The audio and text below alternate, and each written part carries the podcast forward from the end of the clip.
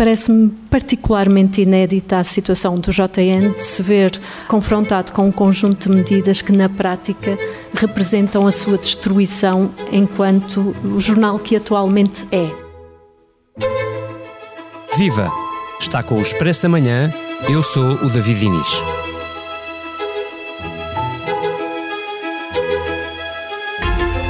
Há mais de 200 rescisões de contrato em curso, salários em atraso uma conta bancária alegadamente bloqueada e três direções editoriais de missionárias em ruptura total com a administração.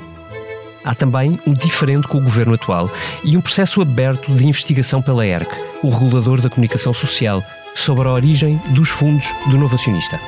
O grupo de média que controla o JN, DN, TSF e o jogo parece estar à beira da implosão, arriscando talvez, segundo os jornalistas do grupo, a dissolução de um ou mais títulos.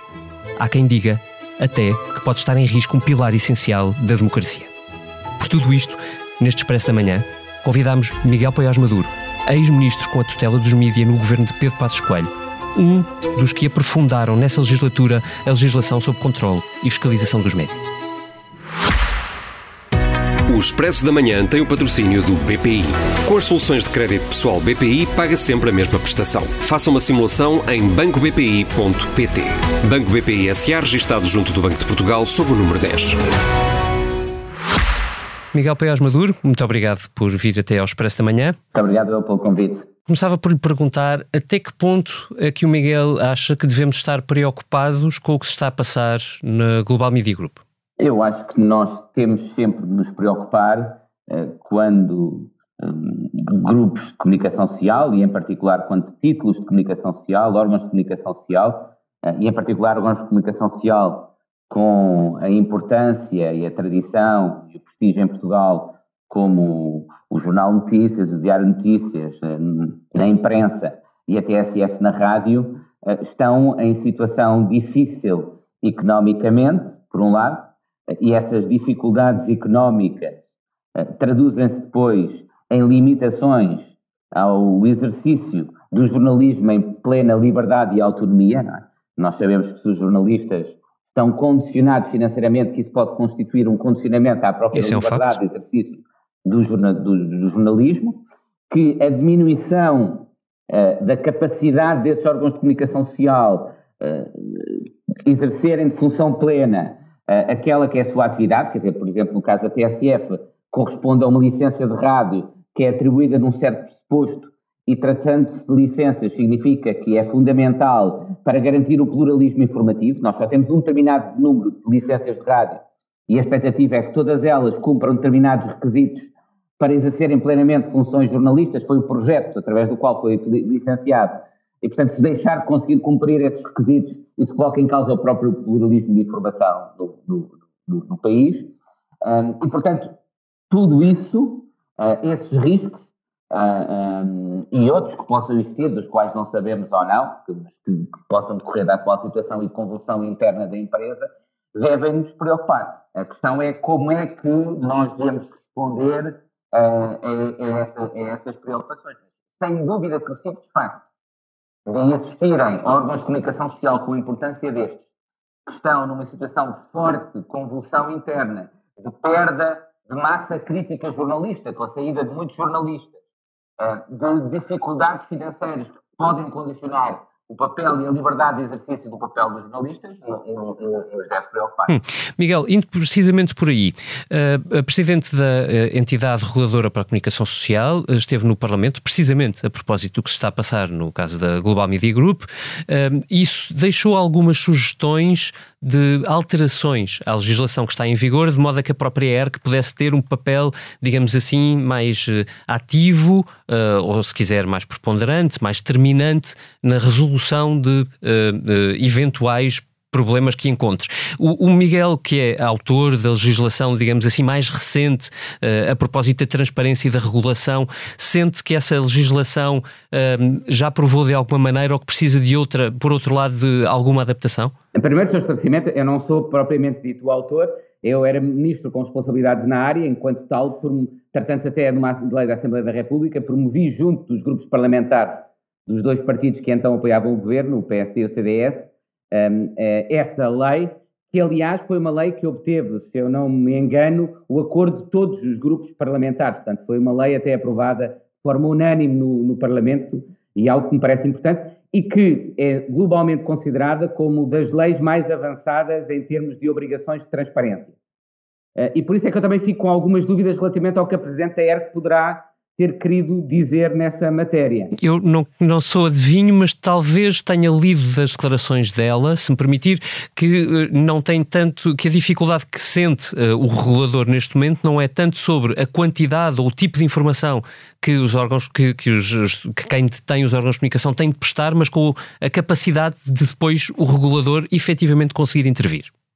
Pois, eu, eu, devo dizer que eu não quero de forma nenhuma criticar a ERC, muito menos esta direção, que é uma direção nova, e acho que devem ter a oportunidade de entrar em funções e demonstrar a sua capacidade de exercer essas funções.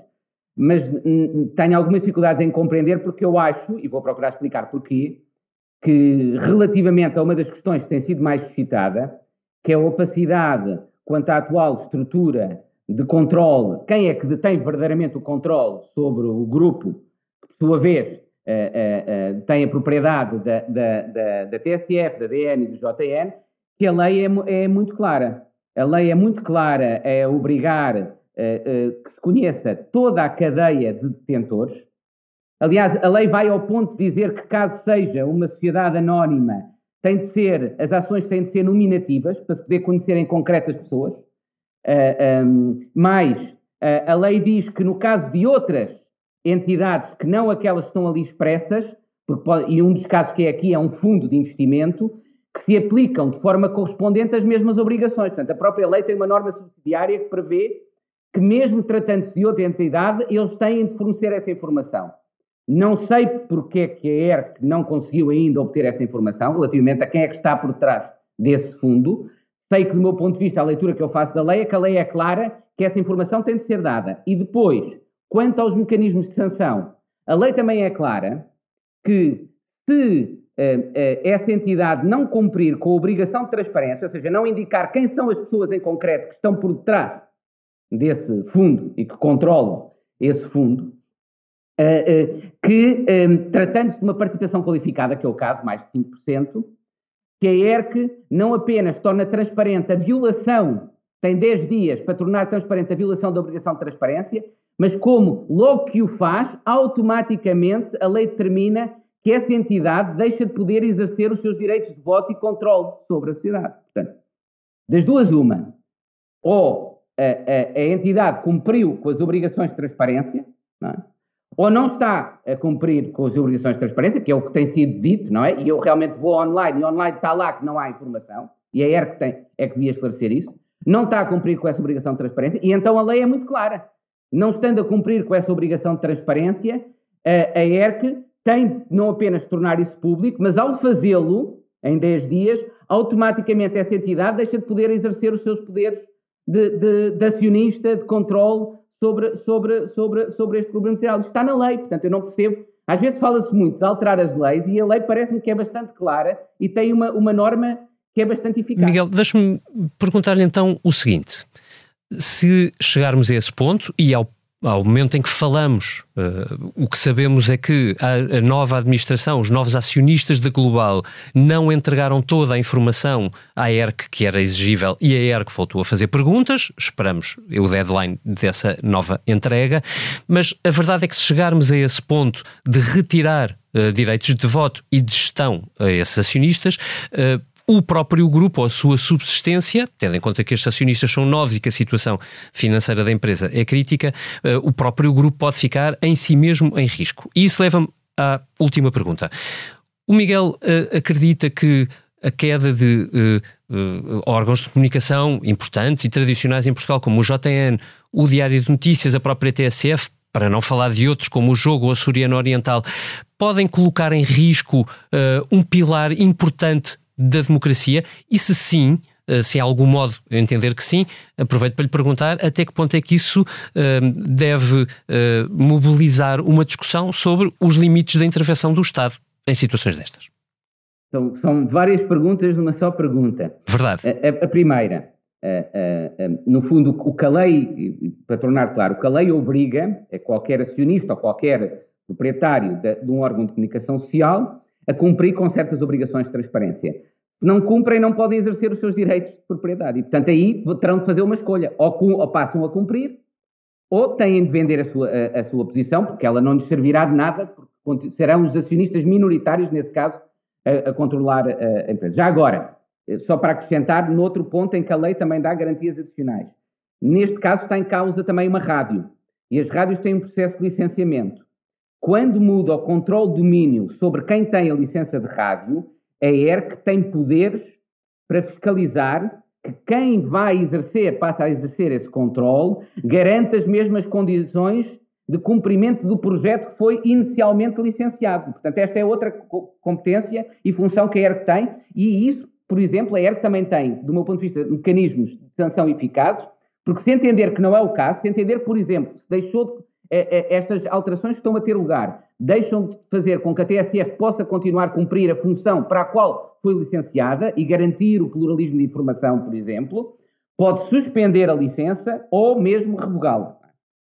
Agora, a, a, outra conclusão, se neste contexto, no fundo estes novos proprietários recusarem a cumprir a lei e daí resultar uh, uh, um problema de própria viabilidade da empresa, Ah, um, esse é um problema mais amplo de sustentabilidade de todos os órgãos de comunicação social. Não é? Uh, portanto, não é apenas. É sempre mau quando desaparece um jornal, quando desaparece uma rádio, quando desaparece uma, uma, uma televisão.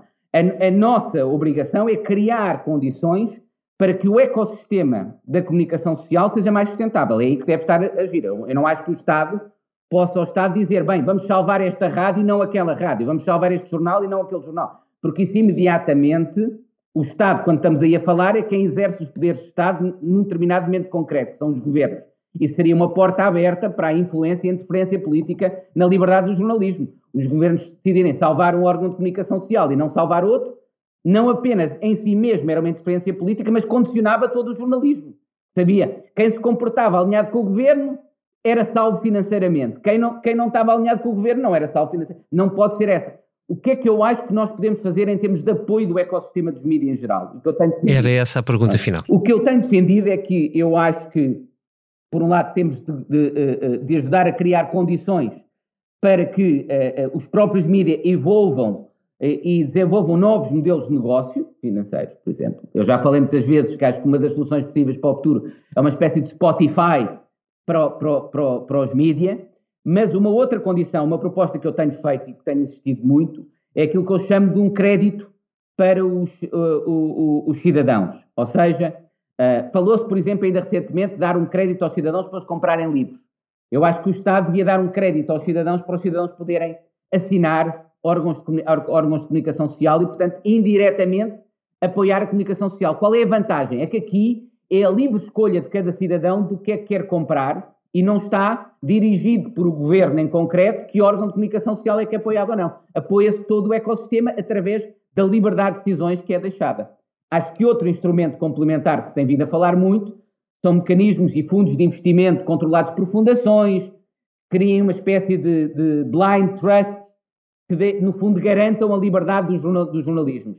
Mas isso foi uma coisa que, por exemplo, quando eu estive no governo, nós falámos com as várias fundações e tentámos promover, e já fora do governo não tenho vindo a tentar promover junto de fundações portuguesas, mas devo dizer que as fundações portuguesas têm muito, muita resistência a entrar na área do apoio ao, ao, aos mídia. Não, se calhar acho que é o receio da contaminação indireta, uh, reputacional do trabalho das, funda, das fundações, e portanto essa alternativa em Portugal, que ainda recentemente, por exemplo, Jorge Fernandes num artigo no Observador, sugeria também, que também era uma boa alternativa, parece-me difícil.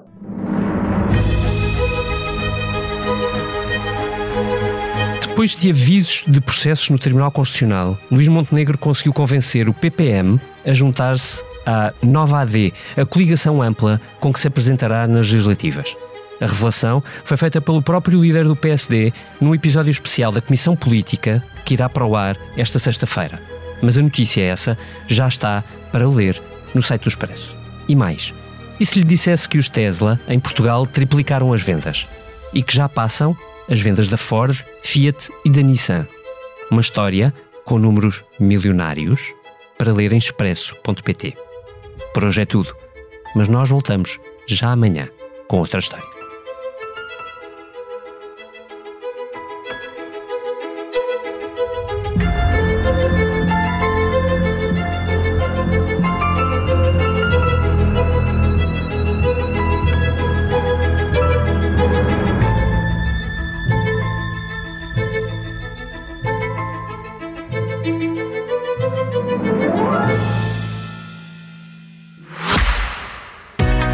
Expresso da Manhã tem o patrocínio do BPI. Com as soluções de crédito pessoal BPI, paga sempre a mesma prestação. Faça uma simulação em bancobpi.pt. Banco BPI SA, registado junto do Banco de Portugal, sob o número 10.